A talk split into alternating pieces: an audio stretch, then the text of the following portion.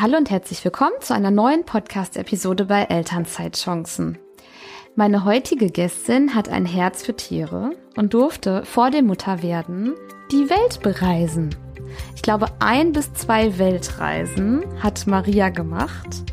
Maria ist Mama von zwei kleinen Mädchen und bloggt auf mymazy.de seit ihrer Elternzeit über Mama werden und Mama sein.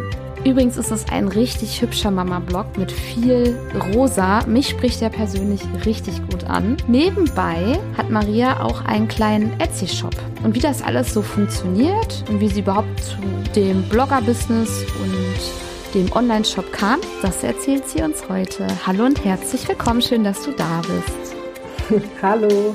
Vielen Dank, dass ich da sein darf. Ja, sehr gerne. Wir ähm, wollen mal die Hörer einmal mit ins Boot holen. Wir beide sind vernetzt seit, ja, ich glaube schon jetzt seit über einem Jahr. Daher kennen wir uns. Wir sind in so einer kleinen privaten ähm, Blogger-Telegram-Gruppe zusammen mit Katharina Tolle, die auch ja hier in diesem Podcast ein Interview gegeben hat. Ja, ich bin damals auf dich zugekommen, weil ich gerne für Mama-Blogger arbeiten wollte. Und so haben wir uns irgendwie kennengelernt. Ich habe zwar nie für dich gearbeitet, aber wir haben uns immer wertvolle Tipps gegeben, weil ich ja auch immer mal Blog habe. Und ja, stell dich doch selber noch mal den Hörerinnen vor und ja, erzähl doch mal, ähm, wer du so bist, was du machst und wie du zu all dem so gekommen bist. Ja, gerne. Also erstmal freut es mich total, dass du meinen Blog hübsch findest, trotz des ganzen Rosas. Total. Ähm, Wegen dem ja, Rosa. Das, das, freut mich ja. Ich ja, ich auch. ähm, ja, das, äh, der Blog, ja, der hat tatsächlich ähm, nach meiner, nach der Geburt meiner ersten Tochter ähm, hatte ich, also ich muss gestehen, ich bin so ein bisschen äh, in die Elternschaft äh, reingepurzelt. Ähm, ich hatte vorher nicht so viel Kontakt zu ähm, Kindern. Ich war auch in meinem Freundeskreis die erste, die schwanger wurde und ja, weiß ich nicht, ich hatte wirklich, wirklich wenig Ahnung von Babys und ähm, hatte auch ehrlich gesagt mein Leben lang so ein bisschen Angst vor der Geburt. Also mhm. man hört da ja und äh, auch in Filmen und so ist das ja immer als unglaublich schmerzhaft dargestellt und ähm, das hat mich tatsächlich wirklich mal ein bisschen davon abgehalten, schwanger werden zu wollen, weil ich wusste, das reinkommt, muss irgendwie auch wieder raus. Und ich habe mich dann so viel in der Schwangerschaft damit auseinandergesetzt, ähm, mit dem Thema Geburt. Und ähm, es war dann auch tatsächlich ein ganz besonderes ähm, Erlebnis. Ja, und das ging dann so im Babyjahr irgendwie weiter. Also ich bin halt auch jemand, der gerne recherchiert und ähm, hatte immer viel den Anspruch, alles perfekt und ähm, vollständig und irgendwie am besten äh, für mein Kind und jetzt Kinder zu machen. Aber ähm, ich denke, jede Mama weiß, dass das nicht geht. Und ähm, ich habe halt auch gerne und ich teile einfach gerne die Sachen, die ich dabei irgendwie, ähm, auf die ich da komme oder die ich recherchiere. Und genau, so entstand dann der Blog. Dort teile ich dieses Wissen. Also hast du diesen Blog logischerweise nach der Geburt des ersten Kindes gestartet und der ist dann gewachsen auch mit dem zweiten Kind, richtig? Genau, also ungefähr so sieben, acht Monate so. Ich erinnere mich noch, dass meine Tochter so eine Zeit hatte, in der konnte sie abends irgendwie nicht ohne mich ähm, schlafen. Immer wenn ich irgendwie rausgegangen bin aus dem Schlafzimmer, ist sie aufgewacht und dann habe ich irgendwann gesagt, alles klar, weißt du was, dann bleibe ich halt hier und hatte unglaublich viel Zeit äh, allein dann und ähm, also mit dem schlafenden Baby daneben. Und in der Zeit ist dann der Blog in, also ins Leben gerufen worden. Mhm. Hattest du denn vorher überhaupt irgendeine Ahnung oder Vorkenntnisse, was so WordPress und all der ganze Kram angeht? Ähm, jein. Also WordPress habe ich vorher noch niemals gesehen. Also ich habe äh, gegoogelt, wie startet man einen Blog. Äh, das war, glaube ich, mein allererster Schritt weil ich wirklich gar keine Vorstellung davon hatte. Allerdings ähm, bin ich generell schon sehr tech technikaffin. Ich habe auch Informatik studiert. Da lernt man allerdings, aber in meinem Studium zumindest hat man nicht gelernt, wie man Webseiten baut oder ähnliches. Es war sehr, sehr viel theoretischer. Ähm, von daher direkte Vorkenntnisse in dem Sinne nicht. Nee. Hm, und auch rund ums Online-Marketing dann auch nicht. Also Suchmaschinenoptimierung nee. und so. Nee, mhm. gar nicht. Gar nicht. Ähm, wie alt ist dein Blog? Ähm, also ich glaube im Dezember 2018, so jetzt müsste ich rechnen, so dreieinhalb Jahre ungefähr mhm, ist er jetzt Dreieinhalb alt. Jahre, ja. Mhm. okay, puh. okay.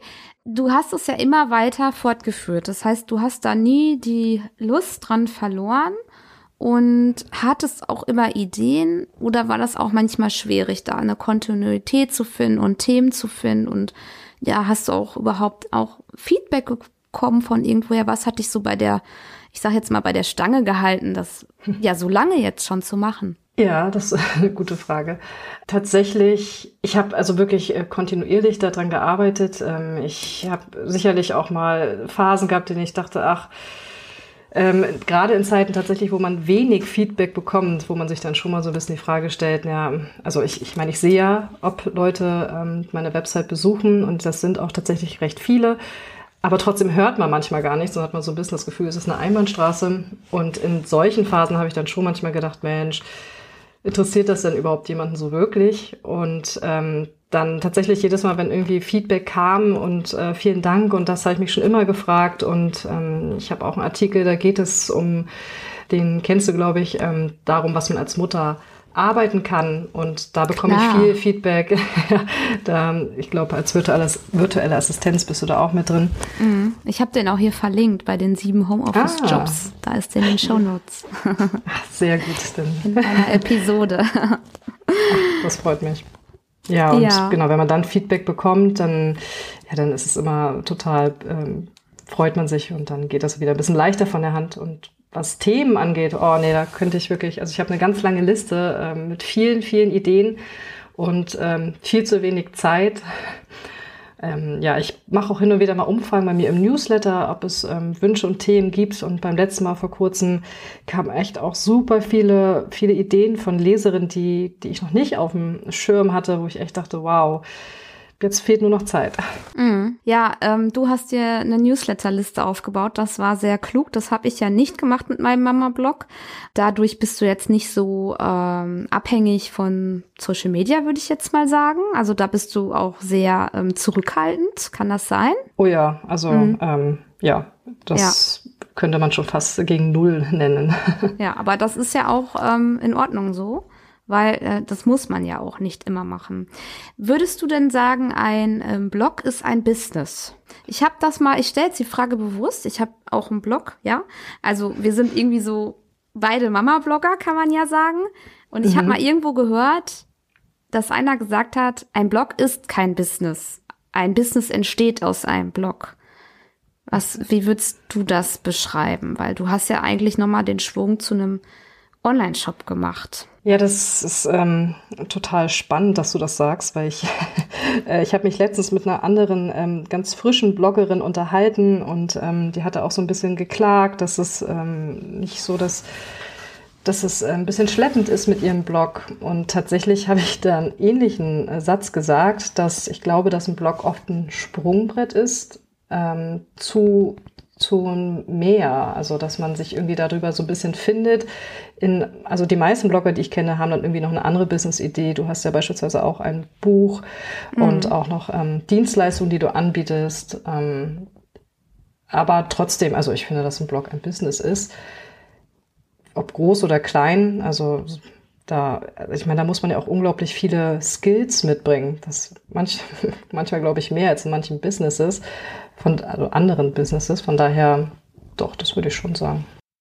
Ja, du musst ja, also man muss ja viel irgendwie drumherum machen. Ähm, sagen wir mal so, wenn es jetzt um das Organisatorische geht, dann, also ich hatte nie einen Redaktionsplan. Ich glaube, Du auch nicht, oder? Ja, Aber nee. Best Practice wäre ein Redaktionsplan, sagen wir mal so. Mhm.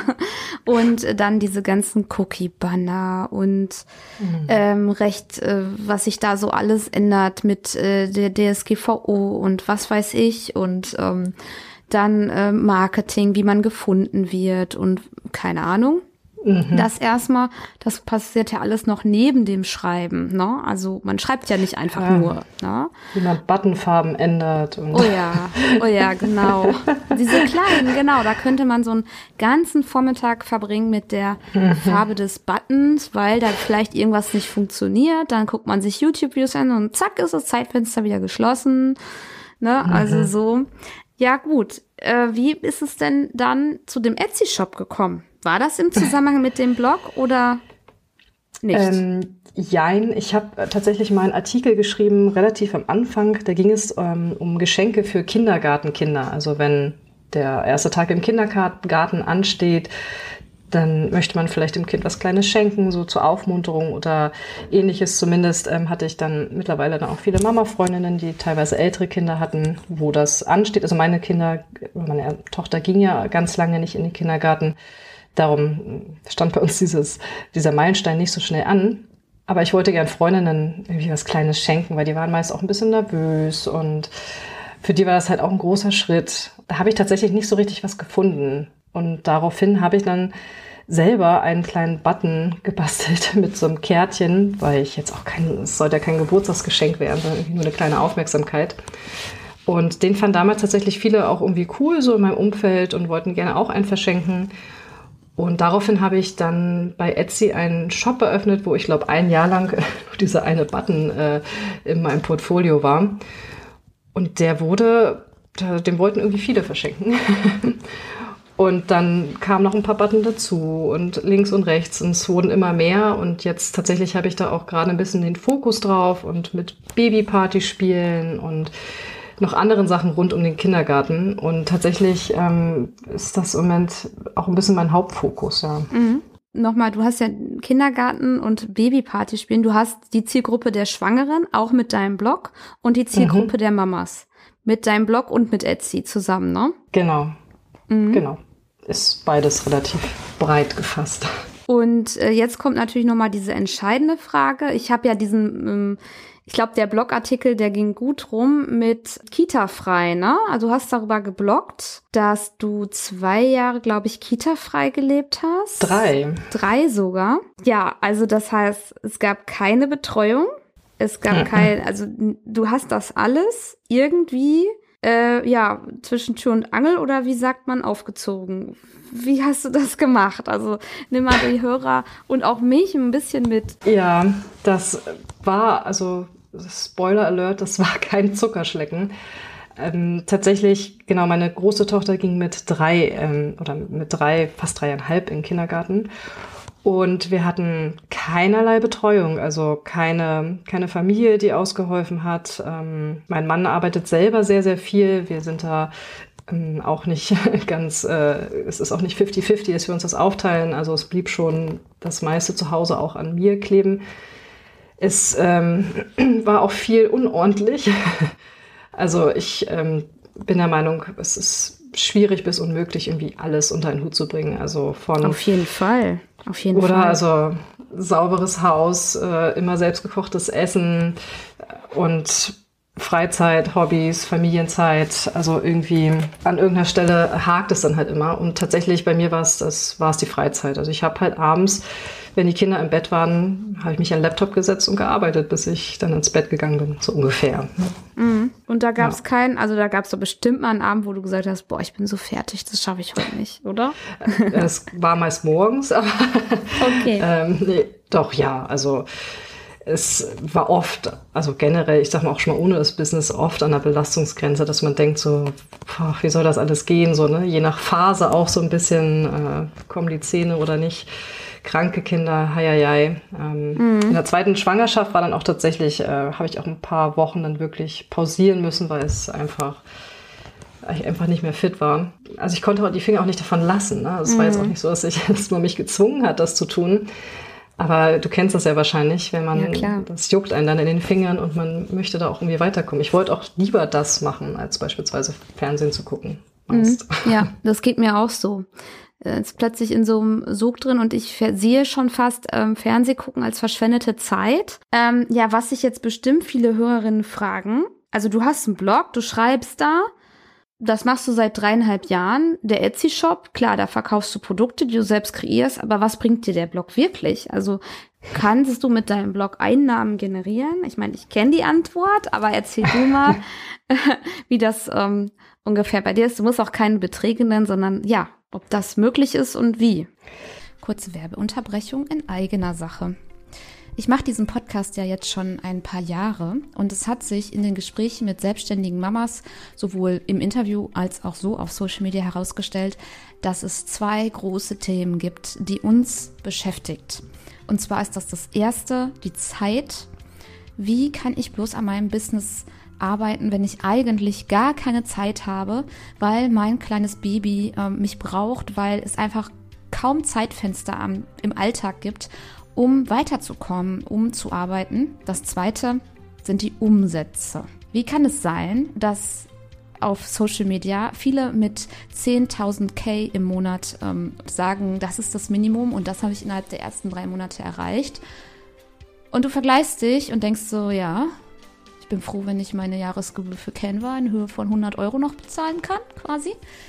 Ja, zu diesen beiden Themen, sowohl Zeitmangel als auch realistische Einnahmen, Dazu habe ich ein Angebot entwickelt, das schon seit längerer Zeit von vielen Mamas in Anspruch genommen wird. Es kostet dich 0 Euro, sondern nur deine E-Mail-Adresse. Einmal habe ich den Timetable für dich, wo ich dir aufzeige, wie ich Zeitfenster gefunden habe, als ich damals ein Baby und ein Kleinkind zu Hause mitten in der Corona-Pandemie hatte und mein Business aufgebaut habe, damals als VA. Und mein ehrlichen Einnahmenreport der Jahre 2019 bis 2022. Das kannst du dir runterladen, indem du dich in meinen Newsletter einträgst. Davon kannst du dich auch jederzeit wieder abmelden. Du findest die Links zu den Einnahmenbericht und zu dem Timetable unten in den Shownotes von dieser Podcast-Episode oder auf elternzeitchancen.de und dann guckst du im Menü auf Angebote. Werbung Ende. Ja, das ist ähm, tatsächlich echt so ein schwieriges Pflaster. Es ist sehr volatil, also das heißt, ähm, es gibt Monate, da denke ich, wow, das läuft ja echt gut und dann gibt es Monate, ähm, wo ich denke, also da werde ich niemals von leben können. Im Großen und Ganzen Nee, also von meinem Blog selber könnte ich nicht leben. Das sind wirklich, ich habe allerdings, muss man zusagen, auch keine Werbung beispielsweise auf dem Blog. Ähm, hatte ich am Anfang mal, das war aber erstens problematisch und zweitens bin ich auch nicht so ein Fan von. Also da geht auch nochmal Einnahmensquelle dann flöten. Hm, diese Werbung, ja. also ähm, um nochmal das kurz aufzurollen, das sind diese nervigen Werbebanner, die zwischen ja. den Texten auf Blog ploppen. Mhm die habe ich jetzt auch äh, eigentlich versucht bei mir auszustellen. So ganz hat es nicht funktioniert. Ich hatte noch keine Zeit, mich da reinzufuchsen. Aber ja, da geht eine Wer Einnahmequelle dann flöten. Aber für den User oder für die Leserin ist das gut so, dass die nicht vollgespammt werden. Das stimmt, ja. Dann können Sie das äh, rosa mehr genießen. Genau. also ich kann nicht von dem Blog leben. Ist auch wirklich schwer, glaube ich. Das war vor zehn Jahren möglich, glaube ich wo Suchmaschinenoptimierung noch leichter war und Affiliate Marketing noch oben, weil Affiliate Marketing betreibst du ja auch. Da hatten wir noch letztens in unserem Chat mal drüber gesprochen. Du empfiehlst Produkte, ich mache das ja auch auf dem Blog und wenn der ähm, Nutzer, der Leser auf den Link klickt und halt kauft, zum Beispiel bei Amazon, dann bekommen wir eine kleine Provision. Ja, du bist jetzt im Netzwerk Arvin recht gut unterwegs, war das richtig? Ja, genau. Ja, ich, bei mir funktioniert's gar nicht. Das größte ist so Amazon Partnernet, aber alles im allen ist es, also bei mir auch ein Taschengeld, das Affiliate Marketing und ja, was hast du noch? VG Wort wahrscheinlich. Mhm. Ja, noch ein paar andere ähm, Partnerschaften mit Kursen beispielsweise. Mhm, genau.